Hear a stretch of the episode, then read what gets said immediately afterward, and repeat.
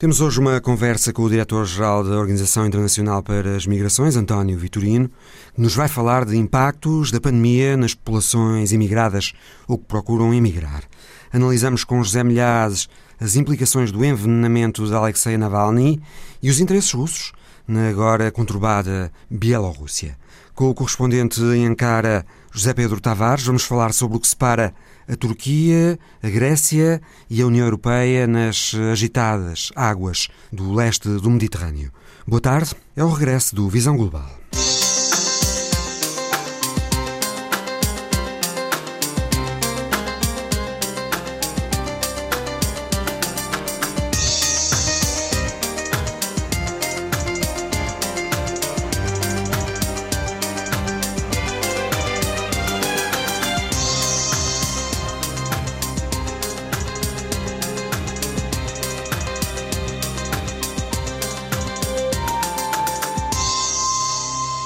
Diretor-geral da Organização Internacional para as Migrações, António Vitorino, participou esta semana numa das sessões Camões Dá que Falar, do Instituto Camões. O Visão Global falou com António Vitorino sobre o tema dessa sessão: pandemia e migrações.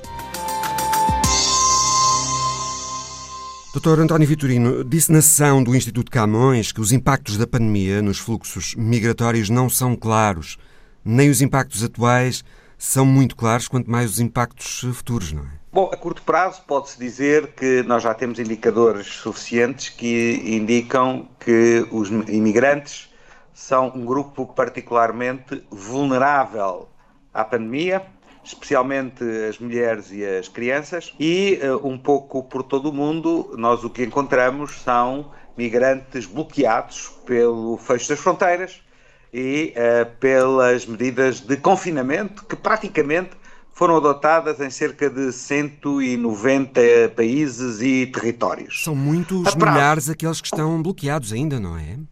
Eu diria que à, à escala global podemos dizer que mais de 2, mil, 2 milhões de imigrantes estão bloqueados em, perto das fronteiras ou em zonas de trânsito porque não têm condições de regressar ao seu país de origem. É um fenómeno novo, curioso, na medida em que muitos imigrantes tentaram regressar aos seus países de origem para passarem o período da, da pandemia junto das famílias. No caso da Venezuela é muito evidente. Uhum. Uh, cerca de 160 mil venezuelanos perderam os seus trabalhos e as suas condições de vida na Colômbia e no Equador e regressaram à Venezuela, apesar da Venezuela viver um período muito difícil. Nas monarquias do Golfo, esse problema também se está a fazer sentir com alguma cuidado, não é? Aí os números são muito maiores, aí estamos a falar eh, de eh, centenas de milhares de pessoas eh, bloqueadas, quer Bangladesh, da Índia ou da Etiópia. Neste momento, essas pessoas estão em condições humanitárias muito difíceis.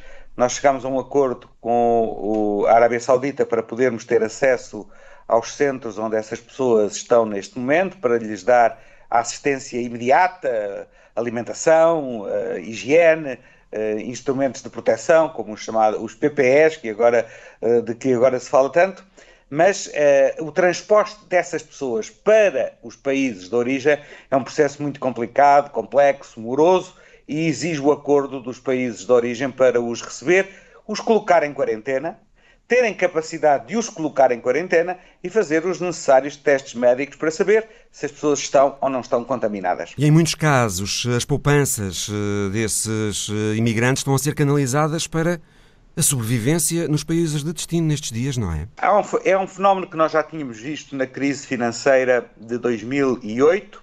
Não é um fenómeno universal, em alguns países o fluxo das remessas manteve-se por enquanto, e eu sublinho por enquanto, isto é, dos países onde os imigrantes estão para os países de origem.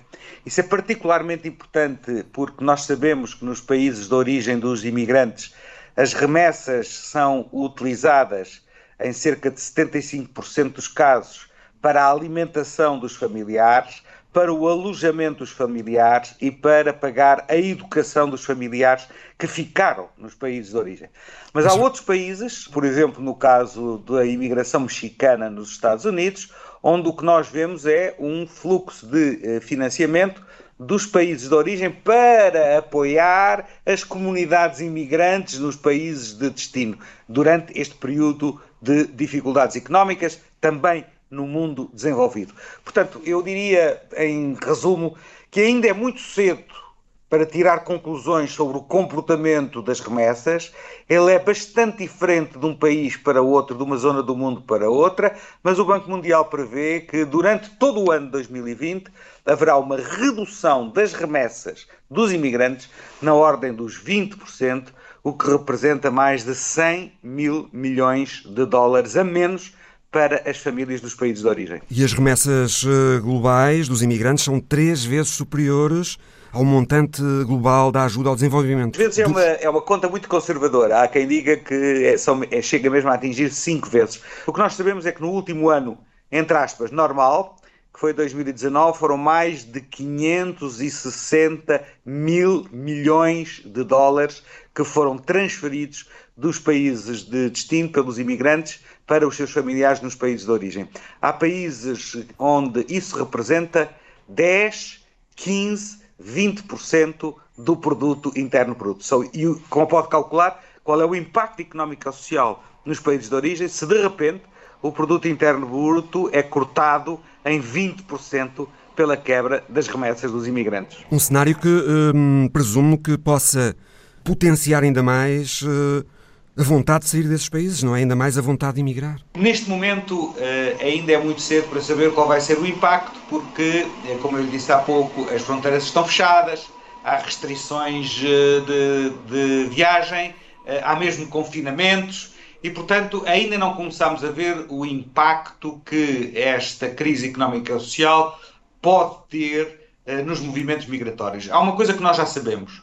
A pandemia, em alguns casos, reduziu a pressão migratória, como, por exemplo, na, no Mediterrâneo Oriental. Noutros casos, não alterou o perfil da, eh, da pressão migratória, como no Mediterrâneo Ocidental em direção à Espanha. E, noutros casos mesmo, uh, apesar da pandemia, a pressão migratória aumentou. No Mediterrâneo Central, este ano, durante estes meses, até ao final de agosto, chegaram quatro vezes mais pessoas atravessando o Mediterrâneo a Itália do que no ano passado, no mesmo período, e houve um aumento muito significativo das tentativas de chegar às Ilhas Canárias, que são uma viagem particularmente perigosa, porque, como deve calcular, o Atlântico não é exatamente o Mediterrâneo e uh, há um conjunto de africanos subsaarianos, sobretudo, que tentam, a partir da África Ocidental, chegar às Ilhas das Canárias. Portanto, não se pode dizer que a pandemia ela própria tenha alterado os fluxos migratórios. Como é que os fluxos migratórios vão reagir quando as fronteiras começarem a abrir? Bom, nós antecipamos que muitos dos migrantes que estão bloqueados podem prosseguir a sua jornada migratória. Um exemplo só. Uh, nestes últimos meses chegaram ao Afeganistão, oriundos do Irão e do Paquistão, quase um milhão de pessoas. Essas pessoas vão ter muita dificuldade em reintegrar-se na sociedade afegã e, portanto, tudo depende da evolução do próprio processo de paz no Afeganistão, mas o que nós antecipamos é que esses movimentos migratórios, logo que as fronteiras comecem a abrir, vão ganhar nova força, novo vigor e essas pessoas vão continuar a prosseguir uma jornada migratória que tanto pode ser de regresso ao Irão e ao Paquistão ou, ao Iraque, como pode ser em direção à Turquia e aos países europeus. Se isso não acontecer, se uh, o que vier a acontecer uh, for uh, eventuais travões o fluxo de imigrantes, isto terá impactos económicos consideráveis ou não? Muitos migrantes sabemos que criam valor nos países de destino e criam até empregos para os locais, não é? Bom, eh, na realidade a pandemia teve também alguns aspectos positivos. Por exemplo, eh, isto parece um bocadinho paradoxal eu dizer isto, sobretudo as pessoas podem ficar chocadas, mas vou-lhes dar dois exemplos. O primeiro exemplo é que na luta contra a pandemia, na primeira linha da luta contra a pandemia, nos sistemas de saúde dos países desenvolvidos, muitas vezes o pessoal de saúde era imigrante ou de origem migrante. 40% dos médicos e enfermeiras nos Estados Unidos, 40% dos médicos e enfermeiras no Reino Unido, como aliás reconheceu o primeiro-ministro Boris Johnson quando sublinhou que a sua vida tinha sido salva por dois enfermeiros imigrantes, um português e uma neozelandesa. Cerca de 50% do pessoal da enfermagem e médico do país onde eu estou a falar-vos, que é a Suíça, é imigrante ou de origem imigrante. São, os imigrantes estiveram na primeira linha dos sistemas de saúde a lutar contra a pandemia e a salvar vidas dos cidadãos, independentemente da sua origem. E acredita, doutor António Vitorino... Há uma segunda parte, desculpe, que eu gostava de sublinhar sim, sim. também, é que os imigrantes foram fundamentais durante o período de confinamento. Porque nós estávamos todos eh, em nossas casas, fechados, incomodados. Mas íamos ao supermercado fazer as compras. Pois bem, para que pudéssemos ir fazer compras ao supermercado era necessário que o supermercado funcionasse, que os transportes públicos estivessem a funcionar, era necessário que a comida chegasse aos supermercados, as redes de distribuição funcionassem e que até a produção agrícola prosseguisse. Em muitos países, estas são funções asseguradas por imigrantes, que assim estiveram também na primeira linha do combate à pandemia, arriscando as suas vidas para que nós pudéssemos estar em confinamento, tentando proteger-nos da expansão do vírus. E acredita, e a perguntar-lhe, Dr. António Vitorino, que esse cenário que uh, descreveu ajudou os locais, os uh, nativos, digamos, dos países de destino, dos imigrantes, a terem uma consciência mais clara do papel dos eh, imigrantes? Bom, o que eu lhe posso dizer é que espero que sim, se as sociedades fossem totalmente racionais. Mas muitas vezes o debate sobre a imigração é um debate mais emocional do que racional. É um debate que joga com valores identitários e onde nem sempre as evidências objetivas uh, são devidamente tidas em linha de conta. É relativamente claro que aqueles governos que são mais propensos a adotarem posições contra os imigrantes não foram muito bem sucedidos na luta contra a pandemia e que eh, tentar apresentar os imigrantes como as pessoas que transportam o vírus eh, é, em meu entender, completamente infundado. Mas eh, o debate público sobre a imigração é um debate muito polarizado onde há posições muito extremas. E eu espero que uh, o comportamento dos imigrantes, uh, o contributo dos imigrantes nos países de acolhimento contra a pandemia uh, possa ser usado como um bom exemplo, uma boa história de como a imigração pode contribuir para o bem-estar do conjunto da sociedade incluindo, obviamente, dos nativos desses países. Com a Covid, eh, Dr. António Vitorino, a imigração deixou de estar tanto no topo da agenda, não foi? Sim, naturalmente que a, a Covid uh, e a pandemia ocupou uh, a cena não apenas mediática, mas também uh, a prioridade de, da agenda internacional. Temas que estão dependentes da colaboração multilateral como a, luta contra as alterações climáticas, as migrações, viram o seu protagonismo, digamos assim, reduzido, porque a pandemia passou a ser o tema, o tema dominante. Agora, nada do que é relevante em matéria de luta contra as alterações climáticas ou de luta pela imigração regular, ordeira e segura desapareceu por causa da pandemia. Pelo contrário, a pandemia veio exacerbar alguns dos sérios problemas com que o conjunto da comunidade está confrontado nestas matérias, que só podem ser objeto de resposta se houver uma cooperação multilateral, como diz o secretário-geral António Guterres, e se houver liderança à escala internacional. E é este segundo aspecto que me parece mais importante. Nós temos tido uma resposta muito fragmentada, as Nações Unidas têm tentado dar uma resposta coerente e unificada, têm feito progressos nesse sentido, mas cabe essencialmente aos Estados-membros assumir a liderança deste processo e, em muitos casos, a resposta à pandemia foi fragmentada, foi descoordenada, como nós estamos a ver agora com a, abertura das fronteiras de forma assimétrica, a abertura e o fecho, países que beneficiam de canais verdes, outros que correm o risco de ser colocados uh, por um longo período de tempo em canais uh, vermelhos de não circulação.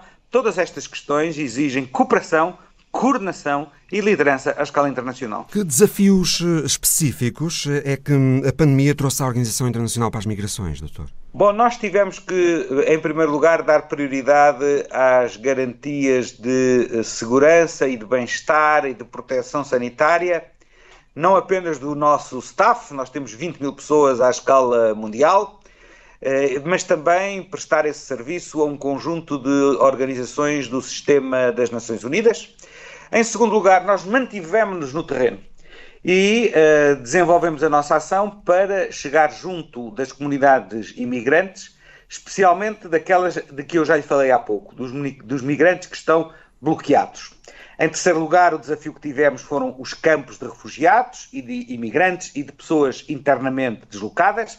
Aqui até posso dizer eh, que os resultados até agora têm sido bastante positivos. O número de casos contaminados nos campos e, como deve calcular, os campos não são exatamente o sítio ideal para manter distância social e para garantir uh, que as mãos são lavadas várias vezes ao dia, mas felizmente nós tivemos a capacidade, juntamente com as outras agências da ONU, de manter o número de casos dentro dos campos relativamente restrito e de garantir isolamento, quarentena e avaliação e tratamento de todos os casos que tivemos, portanto, os campos não se tornaram no pesadelo que potencialmente podiam, podiam ter sido. Uh, last but not least, uh, diria eu, nós estamos confrontados com um desafio muito grande, que é a necessidade de retomar a mobilidade humana.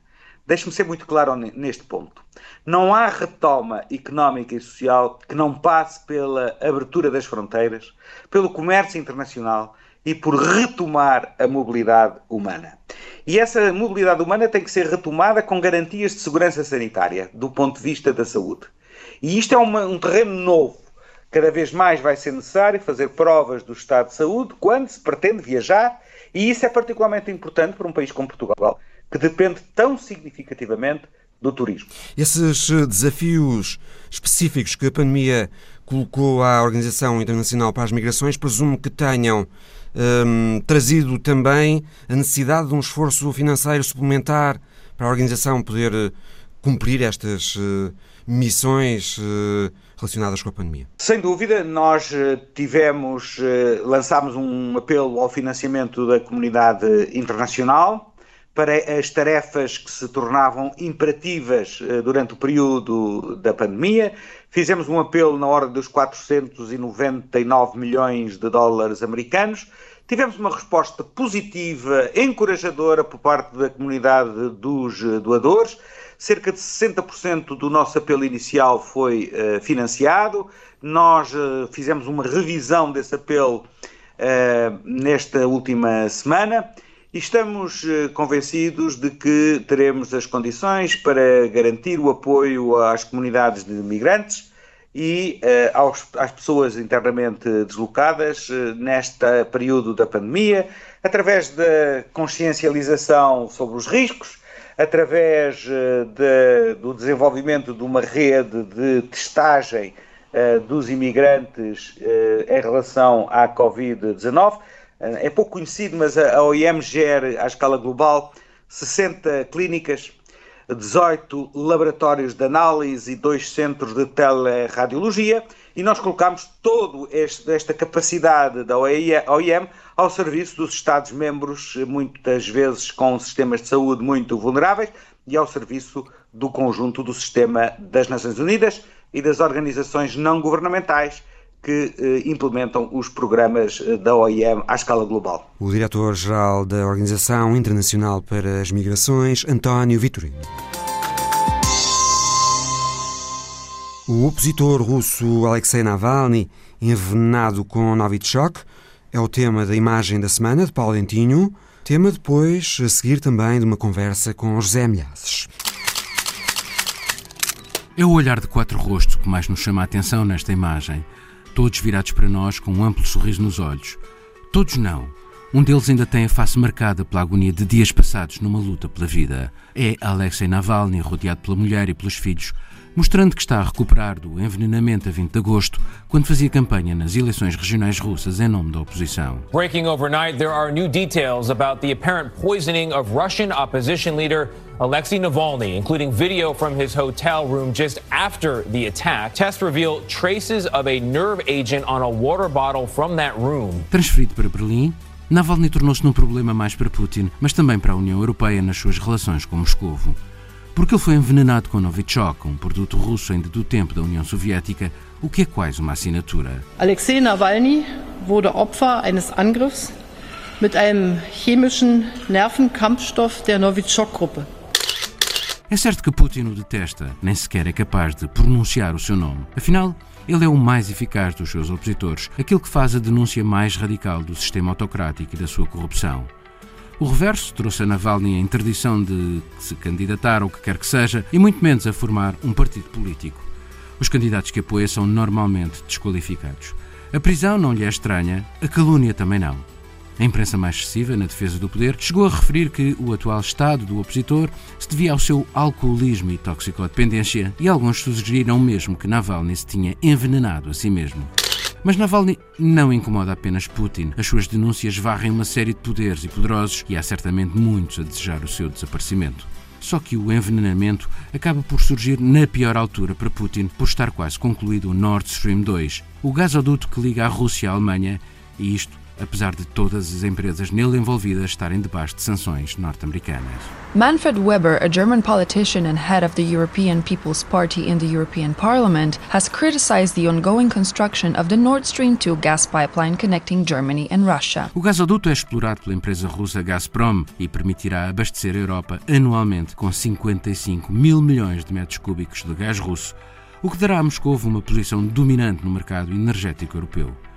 Os Estados Unidos querem vender o seu gás liquefeito à Europa e o Nord Stream 2 interfere em muito nesses seus desejos. O caso Navalny acaba por dar uma certa ajuda a Washington porque faz equacionar a hipótese de uma suspensão temporária dos trabalhos do gasoduto, se não mesmo a sua paragem definitiva, e são várias as vozes na Alemanha a defender esta opção, apesar do país querer sair o mais depressa possível da sua dependência energética do carvão e do nuclear. After Alexei Navalny was poisoned, the foreign minister of the Federal Republic of Germany, he does not rule out the possibility of suspending the construction of the pipeline. Isto porque o envenenamento de Alexei Navalny adensa a lista de atrocidades russas envenenamento em Londres de Livitnenko, um antigo espião, assassinato do opositor Boris Nemtsov, bombardeamentos de hospitais civis na Síria, abate do avião da Malaysian Airlines, invasão da Ucrânia, atividades dos mercenários Wagner em vários países, eliminação de opositores chechenos, envenenamento do Skripal. E por aí adiante Sem falar na desinformação, nos ataques cibernéticos, nas tentativas de interferência em atos eleitorais na Europa. Я согласен с теми нашими политологами, которые убеждены, что не было бы Навального, придумали бы еще чего-то в качестве повода для введения дополнительных санкций. Entretanto, na Rússia, as eleições locais mostraram que o partido de Putin sabe perder eleições. Pouco, é certo, mas em cidades importantes lá perdeu a maioria e os partidários de Navalny acabaram por conseguir dar um contributo para isso. Olá, daqui é o Navalny, escreveu ele na legenda da fotografia que colocou no Instagram. É como quem diz que está de volta. Eliminá-lo, a partir de agora, será muito mais complicado e com muito maiores consequências para Moscou.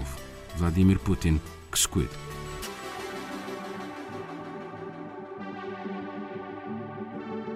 Já não há dúvidas, Alexei Navalny foi mesmo envenenado com Novichok, uma substância muito popular na Rússia e já na antiga União Soviética, não é, Zé?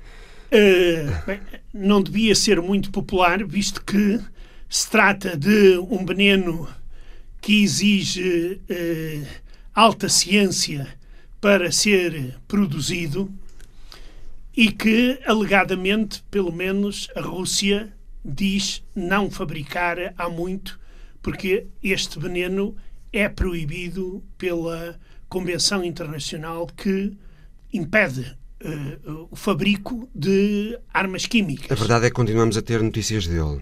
Uh, exatamente. Navalny e, mete medo a quem na Rússia já? Do ponto de vista eleitoral, e ele não é, não é uh, digamos, muito perigoso. Embora nas últimas regionais. Sim, tem, tiveram. Nas regionais alguns, da última semana, os alguns, candidatos apoiados por Navalny tiveram sim, sim, alguns, alguns, bons sim, resultados. É? Na chamada, chamada votação inteligente que Navalny propôs, em vez do boicote, uh, Navalny propôs um novo esquema: é ver quais são os candidatos com maior probabilidades de vencer o candidato do Kremlin e então definindo quem são os candidatos ou o candidato que tem essas probabilidades, Navalny apoia esse candidato. Uhum. Além disso, em algumas regiões, eh, pessoas ligadas a Navalny eh, foram também eleitas para eh, o, como eh, deputados locais. Mas, digamos que eu não diria que, eh, embora o presidente Putin se recuse a pronunciar o nome de Alexei uh, Navalny e eu não diria que isto uh, seria útil a Putin. Tu achas que Navalny não uh, representa um grande perigo para Putin em termos eleitorais? Neste momento não. neste momento não. Mas é e, é uma figura que, de alguma maneira, inquieta Putin. É, e não é só. é uma figura que inquieta e preocupa. Mas há uma coisa muito interessante. É que a reação ao envenenamento não se manifestou, não veio para a rua, não houve manifestações de rua nem nada disso.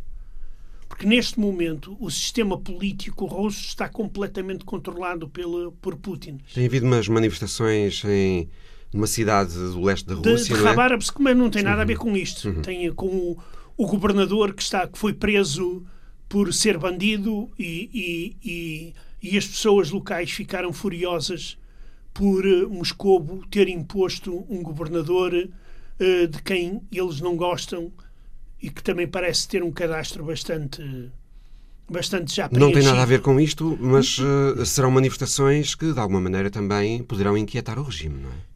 Quer dizer, neste momento ainda ainda não inquietam, no sentido em que Khabarovsk fica no fim do mundo. Mas se elas fica... alastram? Aí é que está a grande questão. É se elas alastram e se existirão motivos para que elas alastrem. Hum. Existem? E, esse, é quer dizer, teoricamente. A economia não... russa está como está. Já não estava bem antes da Covid-19, agora ainda está pior. Não, agora, segundo dizem os dirigentes russos, está tudo normal. Quer dizer, eles controlam a situação, já têm uma vacina. A e verdade é que é uma vacina experiente. E estará tudo normal? Quer dizer, não. Até porque o, número, de, o número de infectados continua a ser grande uhum. diariamente está a subir outra vez. A situação económica é a que é, não a, é... A situação económica é a que é, mas... Não é propriamente favorável ao digamos, Presidente, não é? Mas não existem forças capazes, de a nível nacional, uh, começarem, uh, digamos, um protesto como aconteceu no, na, na ou como está acontecendo na Bielorrússia. A verdade é que estas manifestações nessa cidade Khabarovsk. Khabarovsk, exatamente. Não têm sido reprimidas pelas autoridades. Não, porque uh, é daquelas questões. Deixa-os andar. Deixa-os andar que eles vão se cansar. Daí que, uh, uh, neste momento, eu não vejo razões que tivessem levado Putin a, a, a ordenar uma operação deste tipo. Agora, se não foi Putin. A envenenar Navalny? Sim. Uhum. Uh, coloca-se uma questão. Navalny tem muitos inimigos. Muitos. Numerosíssimos. As, as, oligarqui as oligarquias. As oligarquias, os corruptos. Porque ele denuncia sistematicamente Exa Exatamente, exato. Ora, pessoas que quisessem envenenar Navalny, se calhar tinham que estar na fila, se meter numa fila comprida, para chegar a vez Mas, deles. Portanto, tu achas que, uh, em tese, pode não ter sido Putin? Uh, pode não ter sido, mas isso aí levanta uma questão muito, muito curiosa e muito grave, hum. que é Putin não controla a situação, não controla os serviços secretos, que deveriam ser a única organização com acesso a este tipo de veneno. E isso é que pode ser preocupante. É que isto já não é o primeiro caso. Houve o Skripal. Skripal houve foi, Litvinenko. Foi na Litvinenko, foi na Bulgária eh, um homem de negócios, um traficante de armas, que também parece ter sido envenenado com a, a mesma uh, substância por agentes russos. Isso aqui é preocupante.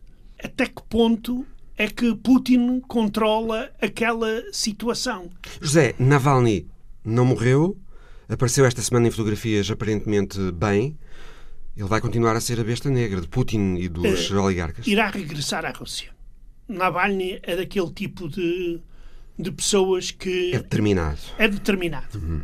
Uh, e se ele quer continuar a luta, a luta política, ele tem que voltar à Rússia, não pode ficar no estrangeiro. Aqui uh, fala-se muito uh, da possibilidade de Navalny ter sido envenenado por serviços secretos ocidentais. Para comprometer os russos? exatamente. Uhum. Aliás, que o Kremlin diz de boca aberta que se pode tratar de uma provocação. Mas aqui há uma, há uma digamos, uma questão que se coloca que deixa mal as autoridades russas outra vez, que é como é que uma pessoa como Navalny, que é seguida dia e noite, andam atrás dele dia e noite, permitem que, a não ser que tenha sido James Bond que ressuscitou, envenene o, o, o Navalny. Se para Putin não interessa todo este problema, os serviços secretos deveriam fazer tudo para que isto não acontecesse. E isto, pelo menos segundo já três laboratórios de três países uhum. diferentes, dizem que se trata do Novichok. Foi o governo foi. alemão que revelou que exato, mas, laboratórios exato, certificaram que Navalny foi envenenado aqui, com Novichok. Mas ela aqui, e o governo alemão disse que Putin tem de explicar. Exato. Mas, mas aqui há uma coisa muito importante. É que a Alemanha pegou no caso e entregou à organização internacional que controla a proibição de armas químicas uh, no mundo. Ou seja, que é uma organização que a Rússia também reconhece. Porque os russos queriam que a Alemanha entregasse os dados que tem à própria Rússia. A Alemanha entregou a uma organização internacional independente para exatamente provar que ele foi realmente envenenado. A Alemanha também, eh, Zé, terá alguma. Eh, será conveniente, de alguma maneira, a Alemanha tratar isto com pinças, porque há o projeto Nord Stream 2 eh, de fornecimento de gás russo à Alemanha, que está quase concluído, e, não é? E, exato. Mas, e, portanto, mas, isso se calhar também pesará aqui nas considerações da Alemanha. Mas é que a Alemanha já não é o primeiro caso. É que há uns bons meses atrás um uh, georgiano de origem tchetchena foi assassinado na Alemanha, e ao que tudo indica, por uh, uh, homens ligados aos serviços secretos russos. A Alemanha, neste caso, já não pode, digamos. eu sei que a questão do, do gasoduto uhum. é uma questão muito complicada. E que influencia, de alguma maneira, a forma como a Alemanha trata com a Rússia, necessariamente. Claro, claro, claro. Mas, mas a minha opinião é que a Rússia vai continuar a comportar-se de tal forma que vão obrigar a Merkel a fazer o que ela não queria. Ou seja, a suspender a construção do, do, do, do, do gasoduto. Neste momento, tudo indica nessa direção. Ultimamente, o Kremlin tem-se uh, envolvido muito na crise bielorrussa. Putin já anunciou que tem uma força policial reserva para ser enviada para a Bielorrússia se for preciso. Prometeu uma ajuda de 1,5 mil milhões de dólares ao país, na cimeira desta semana com Lukashenko. Qual é o interesse de Putin na Bielorrússia? Putin quer mandar naquilo que considera a sua zona de influência. E não quer que aconteça coisas como aconteceram na Ucrânia. Porque a Rússia, na sua parte, nas suas fronteiras ocidentais, não tem mais ninguém. E qual é o interesse de Lukashenko nesta aproximação à Rússia? Ele antes uh, até se afastou da Rússia. É? O Lukashenko é um ditador que faz aquilo muito pragmático. Aquilo que mais lhe convém a cada momento. Ele, se for preciso vender-se como ele se vendeu na Cimeira de Sochi a Putin, ele vende-se. Porque está encurralado neste momento.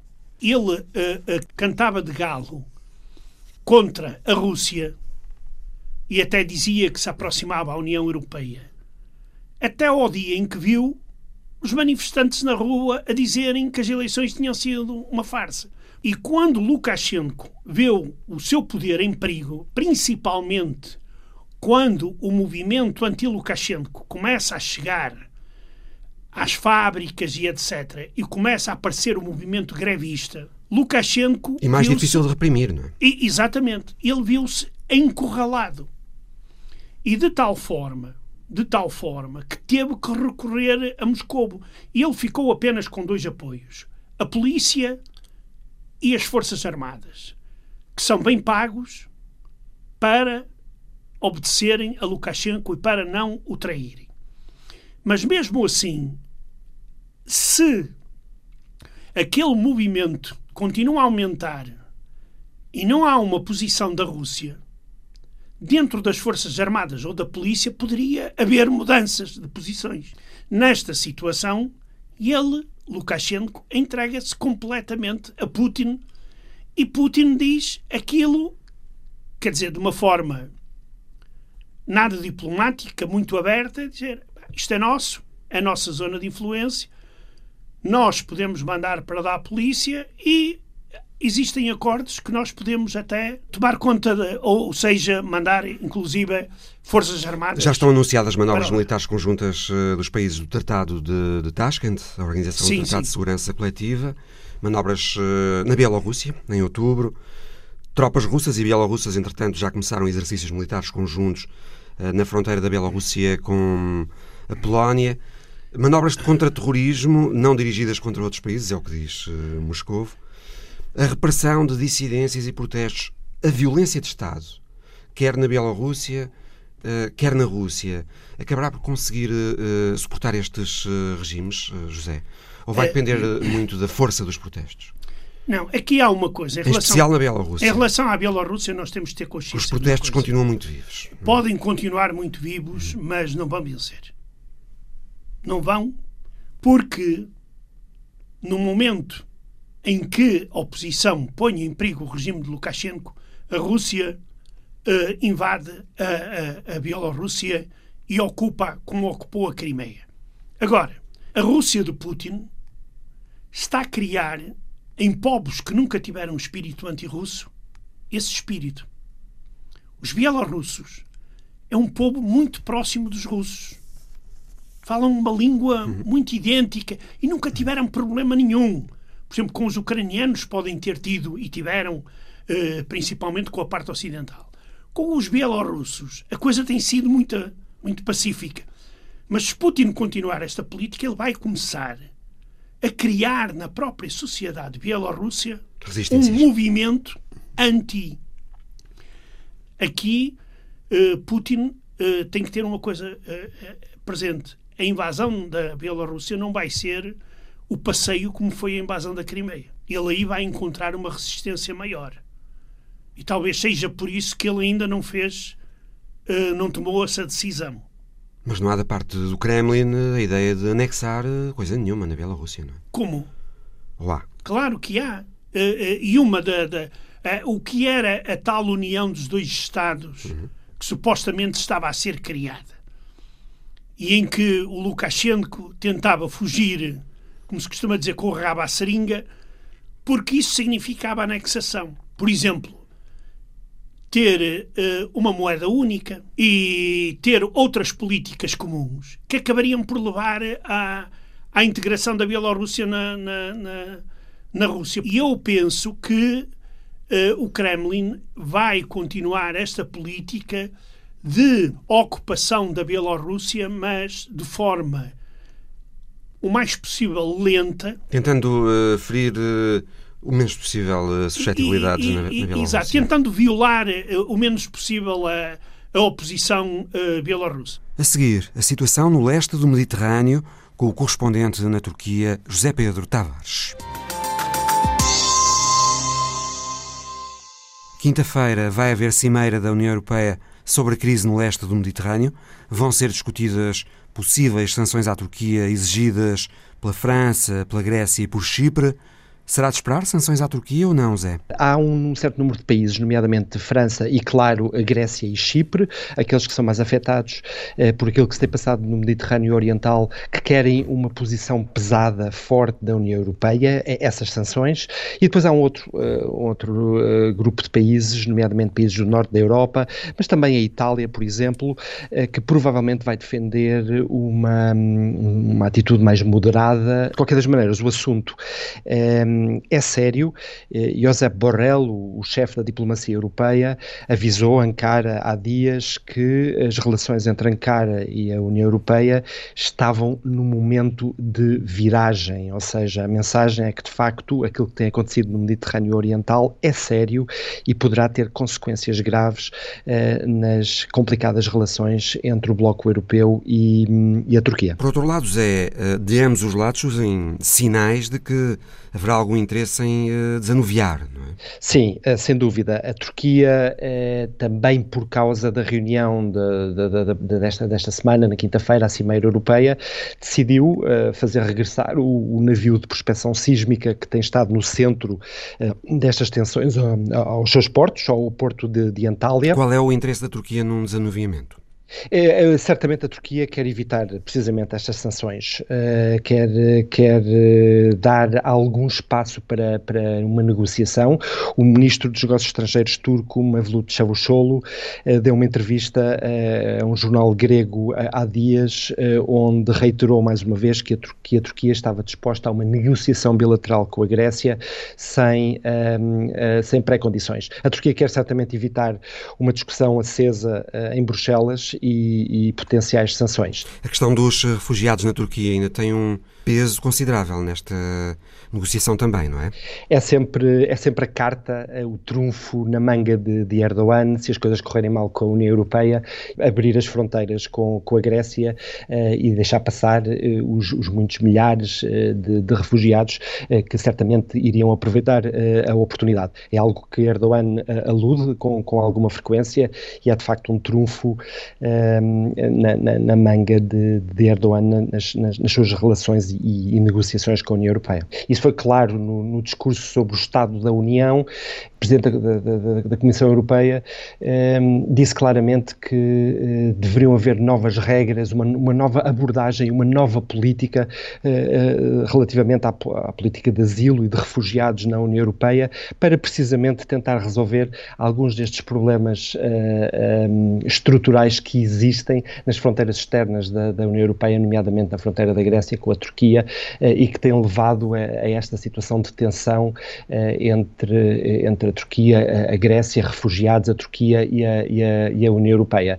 A, a, política atual da União Europeia relativamente aos critérios de asilo não é, não funciona, daí, daí também haver aquelas situações desastrosas que, que envergonham a União Europeia como o campo de refugiados de Mória na ilha, na ilha de Lesbos, que, que, que esteve agora no centro das, das atenções, porque uh, também a União Europeia precisa de facto de reestruturar e remodelar to, toda a sua política de, de, migrações e a sua política de asilo, uh, o que poderia eventualmente ajudar a resolver este conflito permanente e, e, e esta situação permanente que tem com, com a Turquia. Será talvez pouco provável que a Turquia desista dos interesses de prospecção e exploração de gás que tem naquelas águas?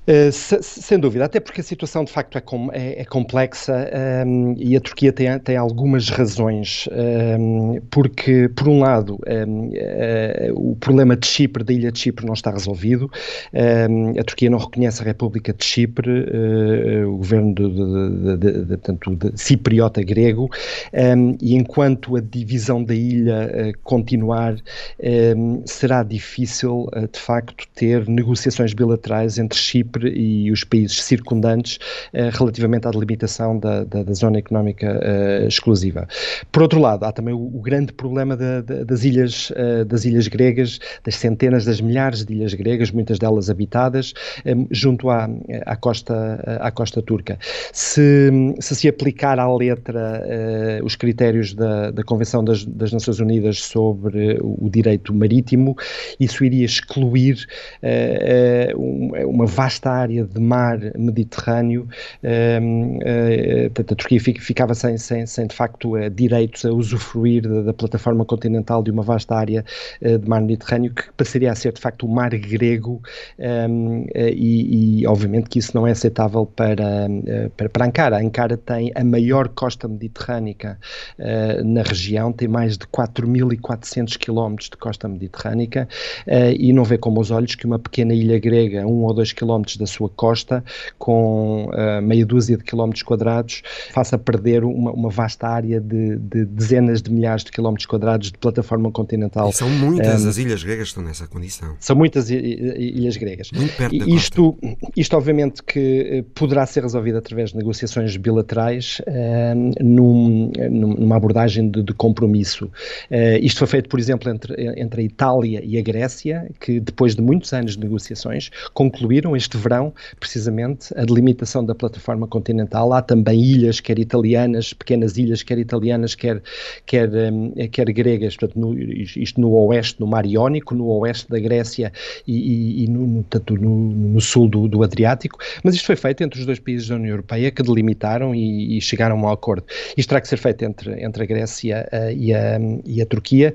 Caso não se chegue a acordo, há sempre a possibilidade do, do Tribunal Internacional de, uh, de Justiça. Estamos precisamente nesta fase pré-negociações, nunca houve negociações formais e claras sobre, sobre este assunto, portanto há indefinição sobre a jurisdição marítima, um, as linhas, digamos, da plataforma continental e, das zonas económicas exclusivas, e, e, o regime de Erdogan tem, tem de facto assumido esta, esta atitude antagonística, provocatória, enviando os seus navios de prospecção sísmica para zonas que são reivindicadas quer por Chipre, República de Chipre, quer, eh, quer pela Grécia, frequentemente protegidos por uh, eh, um, fragatas, uh, e isso, de facto, dá aso a, uma enorme, a uma enorme tensão.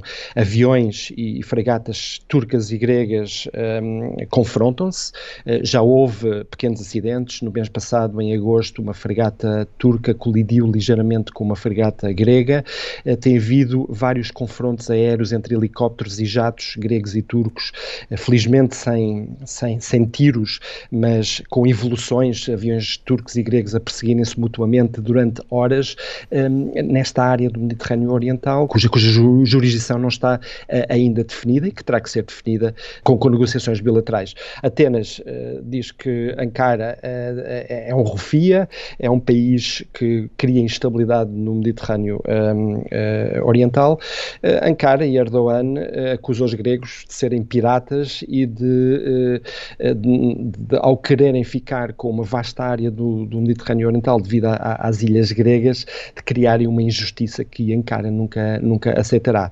No meio de tudo isto, a União Europeia, mediação alemã, os alemães e, Angela Merkel em particular eh, têm tentado, também por causa da presidência alemã da, da União Europeia, têm tentado de facto mediar este conflito um, e, e, agora a, a cimeira, a cimeira de, de, da União Europeia que, que, irá certamente discutir e, eventualmente uh, decidir sobre algumas medidas punitivas para com Ankara. O correspondente da Antena 1 na Turquia, José Pedro Tavares. Foi Visão Global. O programa regressa para a semana. Bom domingo.